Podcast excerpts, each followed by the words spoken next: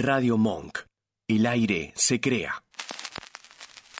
Mujeres, niños y hombres melómanos. Enderecen su antena rocobólica para sintonizar Perro Lunar. Rock and roll has got to go.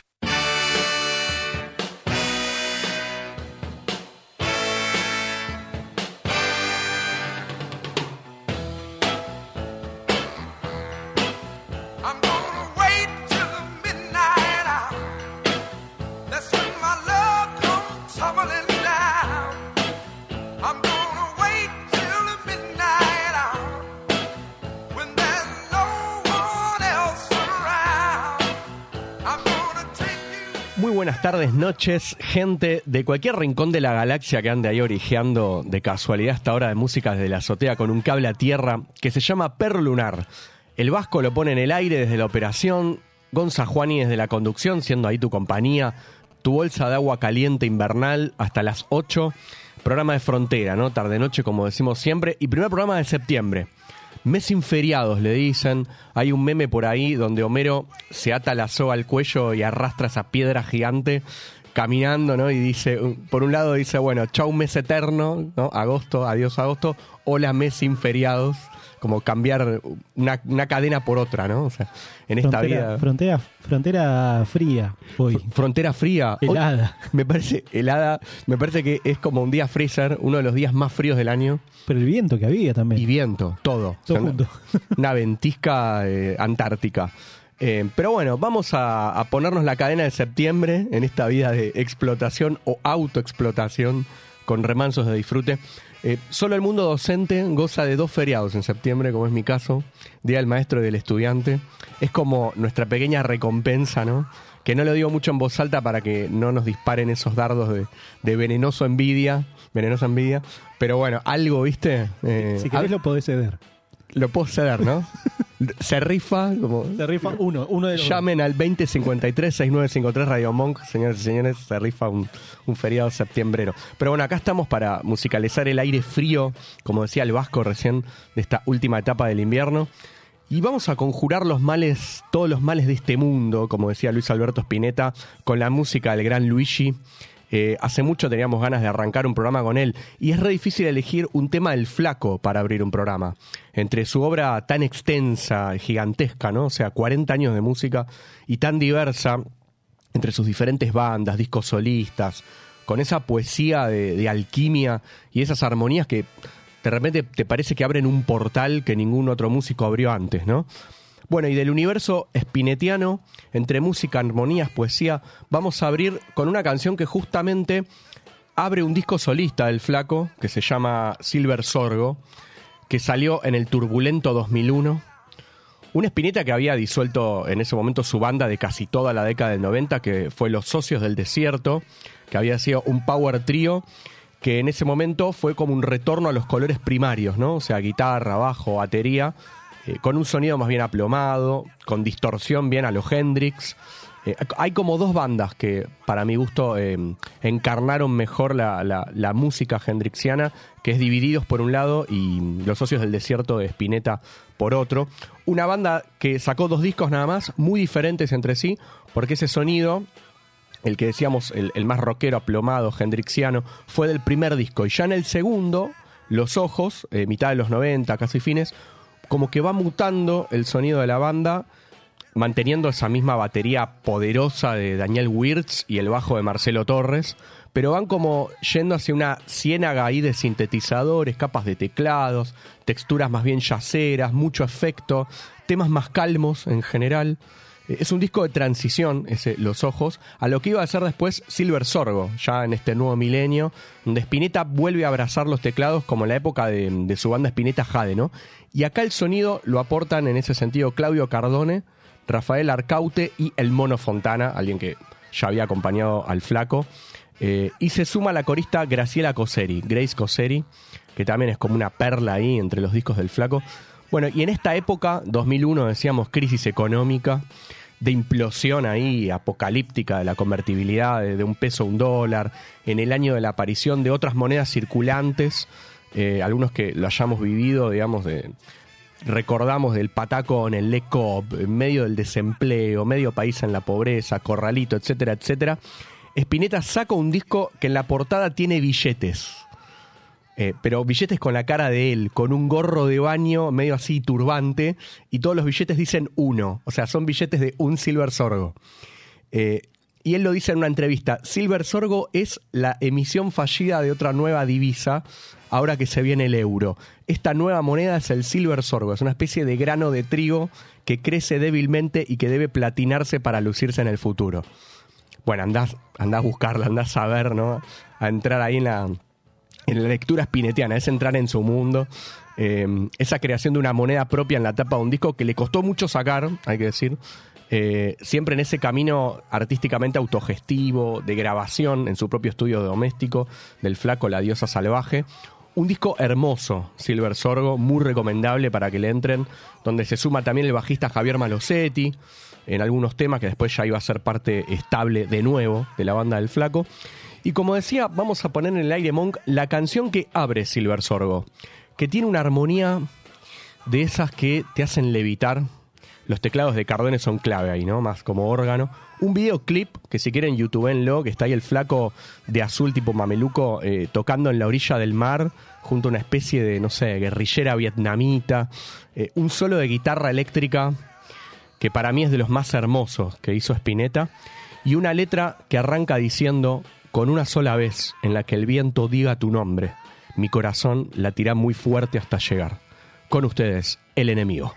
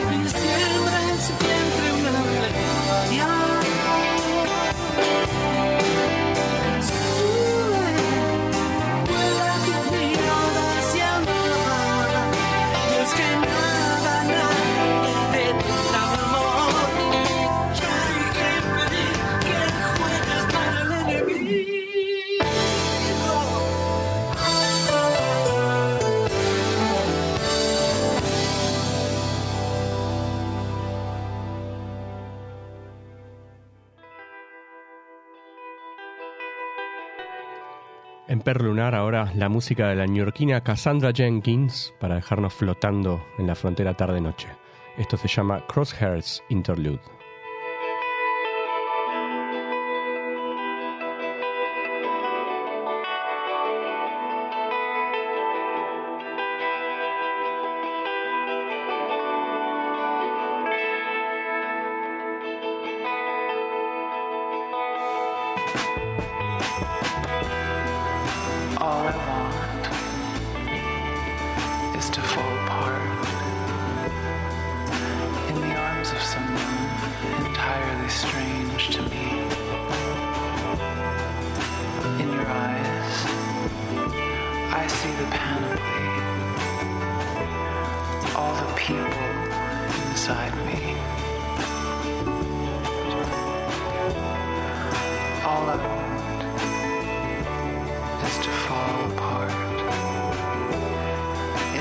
comes of sun.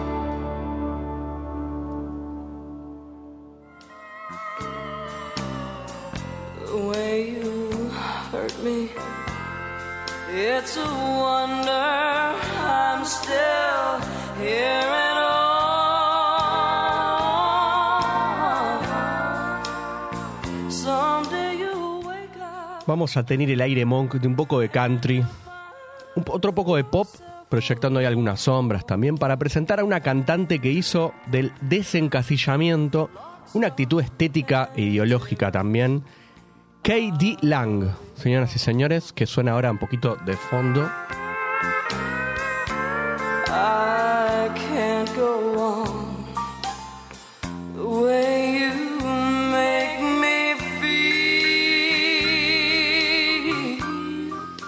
La falsa artista country, como la tildaron muchos puristas del género en Nashville, sur de los Estados Unidos. Primero, porque Katie Lang, K. de Lang, así en minúscula, porque ella decía que mm, dice, va, que le, que le queda como mejor estéticamente las minúsculas que las mayúsculas de, de la abreviación de las siglas.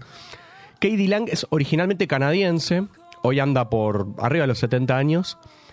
Y ahí, para la mentalidad conservadora, cuando no naciste en la tierra, sos como un extranjero, un sapo troposo, ¿no? Una desencajada, en este caso.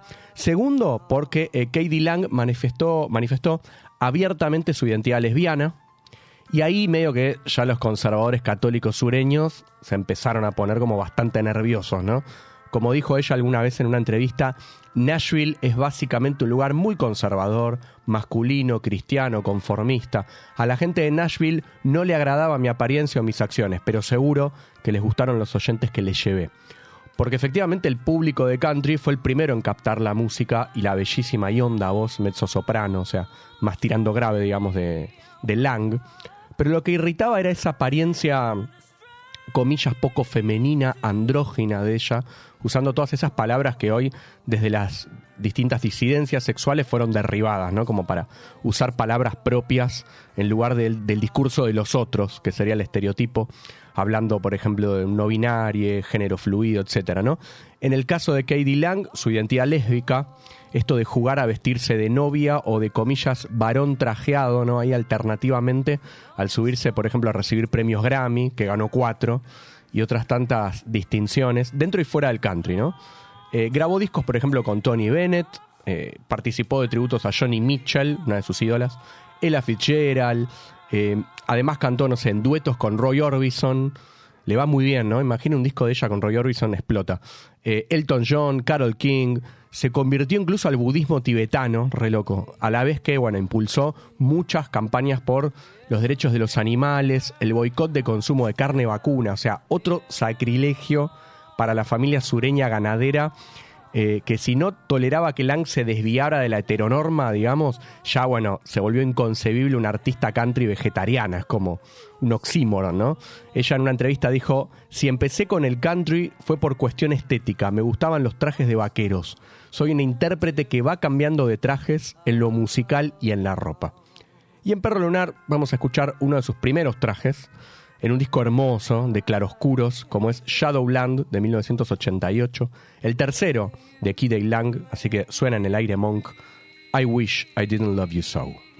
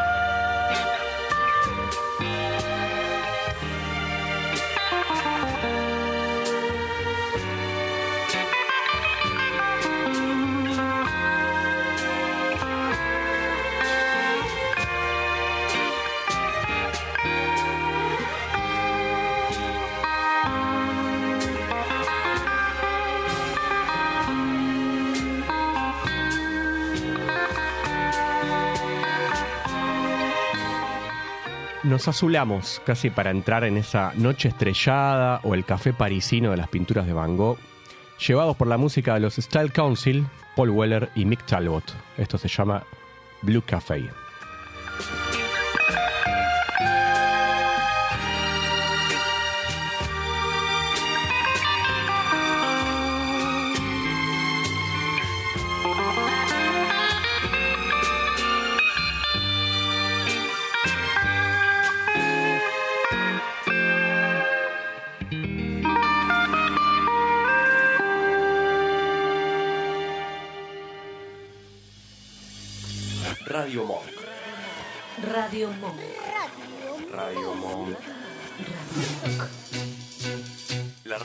Puso David Bowie en el estéreo de su nave.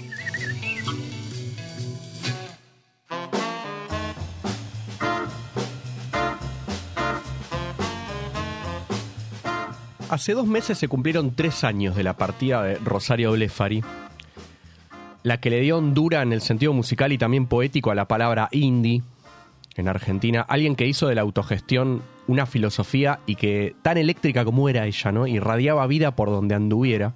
Hasta tuvo columnas de literatura en un programa de la TV pública año 2012, 2013 por ahí, recomendadísimas, están creo que todas en YouTube. Eh, bueno, Suárez, su primera banda en los 90, después Simon Mont, los últimos años de Rosario Blefari, sus discos solistas, su actuación protagónica en esa película under tan de culto como fue Silvia Prieto, su Mar del Plata natal, su Santa Rosa en la Pampa, donde se fue a vivir o a morir, también ya enferma, lejos de la aturdidora Buenos Aires, ¿no? Y el año pasado llegó a mis manos, me prestaron el Diario del Dinero, un amigo, eh, un diario de Rosario Blefari donde además de ir contabilizando cada gasto eh, que tenía, no sé, desde la inversión para producir discos, eh, recitales, qué sé yo, hasta dentífrico. O sea, ella va anotando todo, lo cual es como la parte un poco aburrida o graciosa al principio. Eh, pero también iba vertiendo pensamientos en este diario, reflexiones sobre la música, hasta de la posición del artista. Y quería leer como muy brevemente un par de notas de ese diario donde Rosario Blefari habla sobre la escritura. Eh, dice, leer es escribir. Cuando leemos, relacionamos lecturas y vamos armando otro texto. Leer no es estudiar, pero quienes se interesan por la literatura se internan en lecturas correlativas, siguiendo con curiosidad una cadena de autores y sus obras, guiados por referencias y menciones. No se puede abarcar todo, es algo que está perdido desde antes de comenzar. Yendo a esto de cuando uno está como poseído por una fiebre literaria y agarra un autor o un estilo, una época, etcétera, y quiere como devorarlo todo, leerlo todo y, y por cuestiones de laburo, de la vida misma, es como que sentís que, no llegás y vas pateando como libros pendientes y decís, no, no voy a llegar. Y bueno, quizás un poco esta, no sé si decir máximas o estas reflexiones como que te ayudan a bajar un cambio, ¿no? No es ninguna revelación, pero leerlos como decís, bueno, está bien, está perdido antes de comenzar, es como decir, bueno, somos todos mortales, ¿qué vamos a hacer, no? Eh, y tira como ahí va vertiendo algunas reflexiones en ese sentido Rosario Blefari en este Diario del Dinero. Y esta página de Perro Lunar la va a escribir obviamente Rosario Blefari con una canción aprovechando este clima de su disco Estaciones, año 2004. Tal vez de sus canciones solistas que más circularon, que más se versionaron.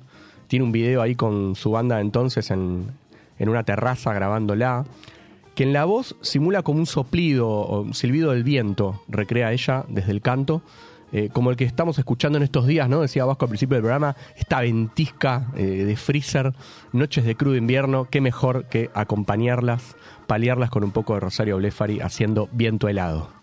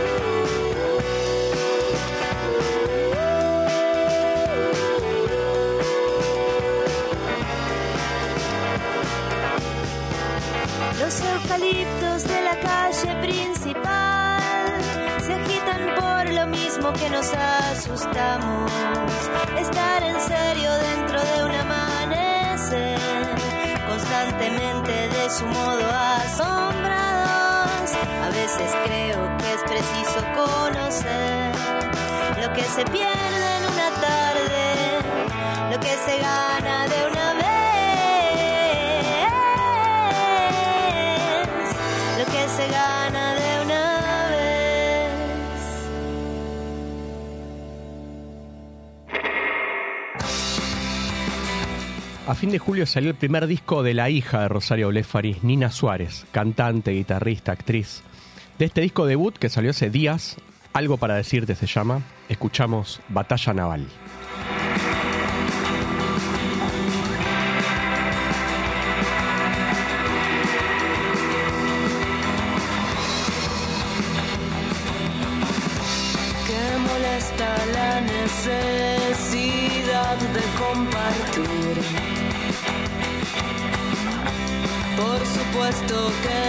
que otra cosa podremos coincidir. Podemos burlarnos o entristecernos de algún encabezado que leímos por ahí. Podemos escuchar 75 canciones e imaginar el mismo espectro musical. Podemos perdernos en una desventura y coincidir en las decisiones que haya que tomar. Incluso podemos discrepar y que también sea estar de acuerdo. Soy más que consciente de estos elementos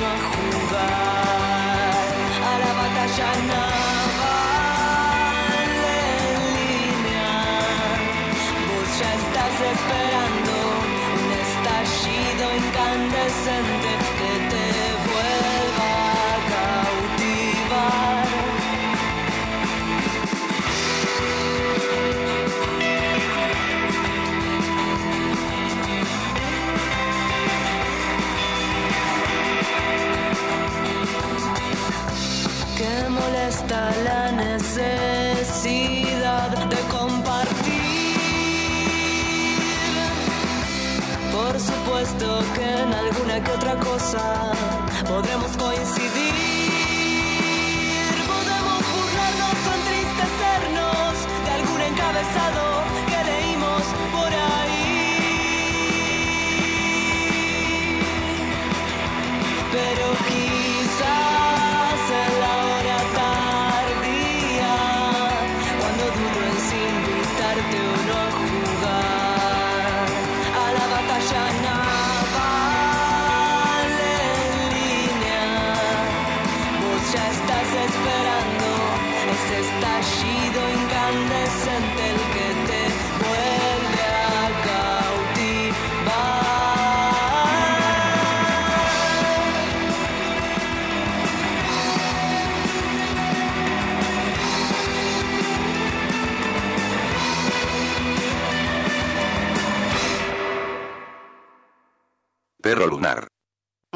desde la azotea, con un cable a tierra.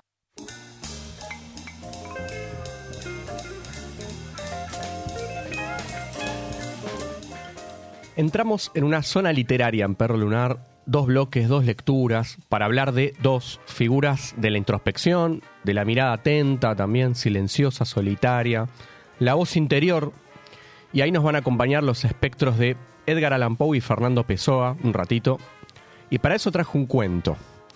Eh, antes estaría bueno aclarar un poco el contexto en el que surge este cuento y, a lo que queríamos llegar en estas dos figuras de, de la introspección observante, o por decirlo así. Siglo XIX, llegada de la modernidad capitalista, industrial, todos los adelantos tecnológicos, ¿no? El ferrocarril, bueno, ya entrando el siglo XX, el auto, eh, la fotografía, el cine, la radio, ¿no? Eh, la masividad de los diarios, crecimiento de las grandes ciudades, digamos, ¿no? Como mediante este fenómeno demográfico eh, comenzaron a vaciarse pueblos tranquilos que de repente se transformaron en grandes centros urbanos, con la traza de grandes avenidas, ¿no? Demoliendo viejos callejones medievales. Para esto basta ver un, mapa, Google Map, eh, ciudad de París, ¿no? Cómo convive, digamos, la- las grandes avenidas con eh, zonas de la ciudad que parecen de calles eh, formando telaraña, ¿no? Esas pequeñas callejones entrecruzados que son bien de, de la ciudad medieval, ¿no? Lo moderno y lo medieval conviviendo en una misma ciudad europea. Bueno, eso es lo, esa es la transformación de la fisonomía que van teniendo muchas ciudades de ese continente, surgiendo fábricas, teatros, cafés, bueno, el cine que decíamos recién, que aparece a fines de ese siglo XIX, y todo esto va dando lugar a una figura muy literaria, una palabra francesa que es la figura del flaner, que sería como, como una especie de paseante que pasea por el, por el amor al arte, ponele, ¿no? Y Que simplemente se detiene a ver la multitud pasar, a observar sus caras, eh, describir de, de repente a esa multitud, ¿no? Contemplándola en medio del vértigo de la gran, vértigo, de la gran ciudad, pero a la vez sin sentirse parte de lo que ve, ¿no? Como alguien extraño, ajeno a la masa. Sería la palabra. O sea, la multitud, ¿no? La masa de gente anónima que al igual que la luz eléctrica es una novedad de la época del siglo XIX. O sea, antes eh, no había multitudes semejantes. Y Edgar Allan Poe, que en su obra eh, fue pendulando entre el terror, el misterio, el cuento policial del que fue su creador, con los crímenes de la calle Morgue, capturó muy bien este espíritu, ¿no? esta sensación de época, al igual que Charles Baudelaire, poeta francés, que escribió ese poema a una mujer que pasa, donde es simplemente un tipo que ve una mujer que pasa en la multitud, creo que es una estación de tren, y le dedica un poema a alguien que vio pasar y que seguramente no va a volver a ver nunca en su vida. Entonces empieza a preguntar qué, habría sucedido si hubiéramos charlado y qué sé yo, y empieza a, a divagar entrando en esa, eh, porque era muy común la cuestión de la multitud anónima y gente que quizás te cruzas en un transporte y no volvés a ver, ¿no? Esto es muy propio de las grandes ciudades capitalistas. Y Poe escribió un cuento en ese sentido que se llama El hombre de la multitud. ¿Y qué hace Poe ahí? Bueno, él se- el personaje de este cuento se sienta y empieza a describir tipos de gente. O sea, es tanta la multitud que aflora ahí en, digamos, cerca del café donde se sienta este protagonista, que el, el tipo se detiene como clasificándola, se entretiene así sentado en un bar.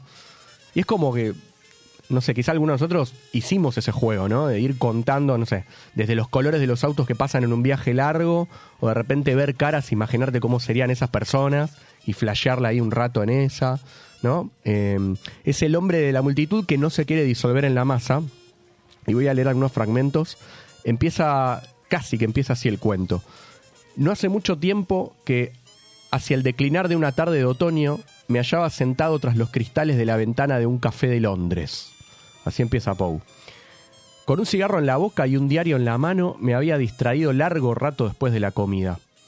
Miraba luego los anuncios, observaba después los grupos de la concurrencia que ocupaban el café y me fijaba en la gente que transitaba por la calle y que parecía sombras a través de los cristales, empañados por el ambiente exterior. La calle era una de las arterias principales de la inmensa ciudad y por tanto de las más concurridas. A la caída de la tarde, la concurrencia fue creciendo de un modo extraordinario y cuando fueron encendidos los faroles del alumbrado público, dos corrientes de personas se encontraron, confundiéndose delante de mi vista en un entrecruce continuo. La mayor parte de los que pasaban tenían un aspecto agradable, no pensando, al parecer, sino un abrirse camino a través de la muchedumbre. Fruncían las cejas, giraban los ojos con viveza, y cuando los transeúntes los empujaban, tropezando con ellos, lejos de dar muestras de impaciencia, solían abotonarse la ropa para ofrecer menos blanco al frecuente choque de importunos, distraídos o de rateros. La masa de los dependientes de comercio me presentó sus dos principales ramas. Reconocí a los dependientes del comercio al por menor de novedades y de artículos de modas efímeras. Lucían botas de charol, cabellera rizada y un leve aire de satisfacción. Los jugadores de profesión se descubrían al primer golpe de vista, por más que usaran los diferentes aspectos exteriores, desde el charlatán jugador de manos, con su chaleco de terciopelo, la corbata chillona, la gruesa cadena de latón dorado y los botones de filigrana, hasta el bribón vestido con tan clerical sencillez que no permite despertar sospechas. A medida que avanzaba la noche, crecía el interés de la escena cautivándome con su extraño aspecto, porque no solo se alteraba el carácter general de la multitud, sino que los resplandores del alumbrado, débiles cuando luchaban con los últimos reflejos del día, parecían cobrar fuerza en la densidad de las sombras y arrojaban destellos vivos y brillantes sobre lo situado, sobre lo situado dentro de su radio luminoso. Con la frente apoyada en la ventana y absorto enteramente en la contemplación de la multitud, se ofreció a mi vista de improviso una cara particular, la de un hombre gastado y decrépito, de 65 a 70 años de edad, que desde luego llamó mi atención por la absoluta singularidad de su expresión. Jamás había visto nada que se pareciese a aquel rostro ni del modo más remoto. Me puse precipitadamente el abrigo, me calé el sombrero hasta las cejas y empuñando mi grueso bastón me lancé a la calle.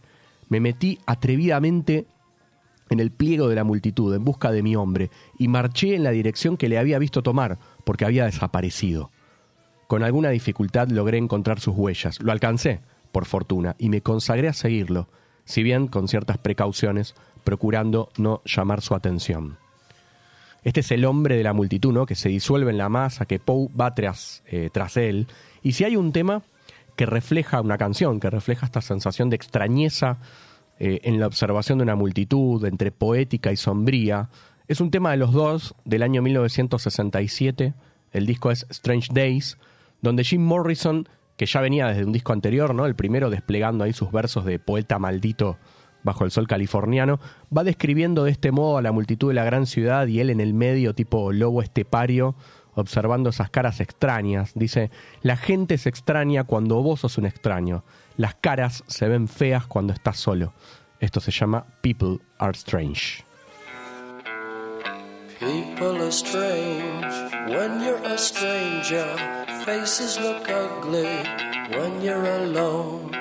Women seem wicked when you're unwanted. Streets are uneven when you're down. When you're strange, faces come out of the rain. When you're strange, no one remembers your name. When you're strange, when you're strange, when you're strange. People are strange when you're a stranger. Faces look ugly when you're alone. Women seem wicked when you're unwanted. Streets are uneven when you're down.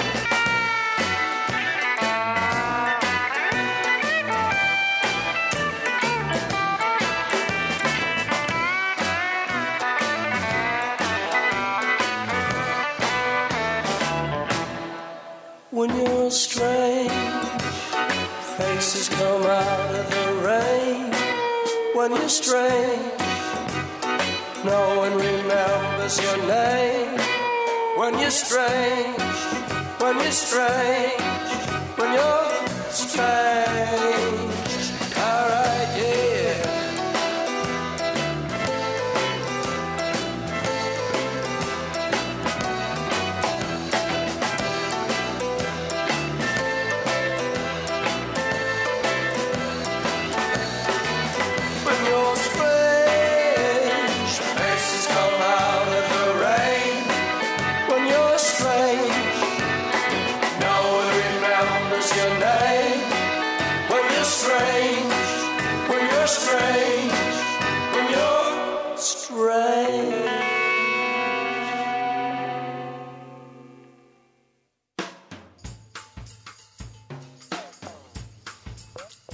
Seguimos en Perro Lunar con esta, esta zona literaria en la que entramos, ahí ya casi 8 menos cuarto, nos vamos acercando al cierre. Con dos lecturas, recién pasamos un poco por Edgar Allan Poe y hablando de ese hombre en la multitud, en la masa anónima de la gran ciudad, ¿no? Eh, el urbanismo ahí capitalista, fin del siglo XIX, el, que observa desde un café la gente pasar. Y hay otra figura, también como de la introspección, eh, más que nada el monólogo interior, en ese diálogo que uno tiene a veces interno, eh, donde todo sale bien y después en la práctica todo sale mal, o no, eh, o con personajes imaginarios, ¿no? construyendo diálogos. Y Fernando Pessoa, una figura eh, que hizo de lo solitario como una creación literaria, un universo, con sus múltiples heterónimos. O sea, Fernando Pessoa tenía personajes creados por él con otros nombres que sacaban libros eh, que no se llamaban, no eran de Fernando Pessoa, eran, o Ricardo Reis, otros más, eh, que eran totalmente distintos entre sí, estos escritores que uno los podría poner a, no sé, a discutir en una mesa. Y dentro del libro del desasosiego, Fernando Pessoa escribe casi todas sus escrituras como fragmentaria, aparentemente inconexa, desilvanada. Eh, es difícil como seguir un hilo, es mucha poesía en prosa, digamos. eh, y acá hay un poema que es, habla del hablar a solas, digamos. Dice, el aislamiento me hizo su imagen y semejanza. La presencia de otra persona, aunque sea solo una, me retrasa de inmediato el pensamiento. Y así como en el hombre normal el contacto con alguien es un estímulo para la expresión, para lo dicho, en mí ese contacto es un contraestímulo, si es que esa palabra compuesta es viable para el lenguaje. Soy capaz, a solas conmigo, de idear frases ingeniosas, rápidas respuestas a lo que nadie dijo, fulguraciones de una sociabilidad inteligente con nadie. Pero todo ello se me desvanece si me veo ante otra persona. Pierdo la inteligencia, dejo de poder decir, y después de unos cuartos de hora siento tan solo sueño. Sí, hablar con gente me da sueño. Solo mis amigos espectrales e imaginados, solo mis conversaciones que ocurren en ensueños, tienen una verdadera realidad y un justo relieve, y en ellos el espíritu está presente como una imagen en el espejo. Y hablando de esta soledad, hay un tema que compuso en la década del 30, siglo XX, Duke Ellington, que lo versionaron un montón, incluso el mismo Sir Duke se versionó a sí mismo, pero en este caso traemos una versión del discazo, y creo que si hay palabras más superlativas se pueden usar, que es eh, Money Jungle, donde está ahí acompañado del contrabajista Charles Mingus y el baterista Max Roach, un disco para que le entren toda la noche después de, de Perro Lunar, y esto se llama Solitude.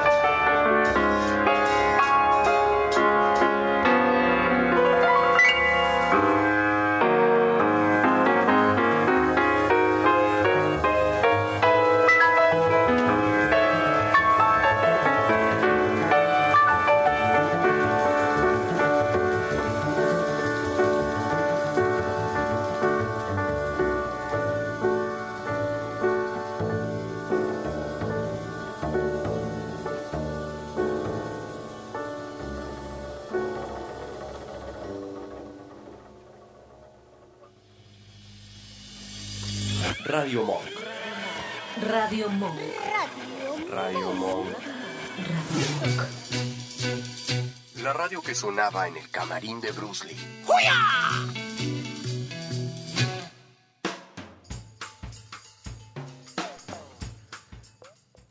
Faltan 10 minutos para las 8 de la noche. Hay 12 grados con 80% de humedad en la ciudad de Buenos Aires. O sea, eso significa meté doble frazada, bolsa de agua caliente, lo que haya por ahí un poco para abrigar el alma.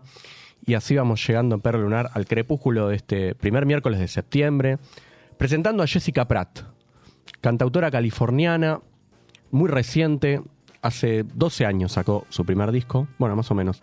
Y entrar en su música es como de repente despojarse de, los ruidos, de lo que aturde, para entrar en un clima medio minimalista, guitarra y voz, que al principio puede sonar medio rara su voz. O sea, en una primera escucha hasta diría caricaturesca. Pero a la vez ella como que te va sumergiendo en una intensa calma. Y eso es lo que logra, por ejemplo, un disco como Quiet Signs, Signos Calmos. Y está muy bien puesto ese nombre, que ven- vendría a ser algo así, ¿no? Y es parte de lo que se capta en la música de Jessica Pratt y como botón de muestra elegimos escucharla haciendo Poly Blue.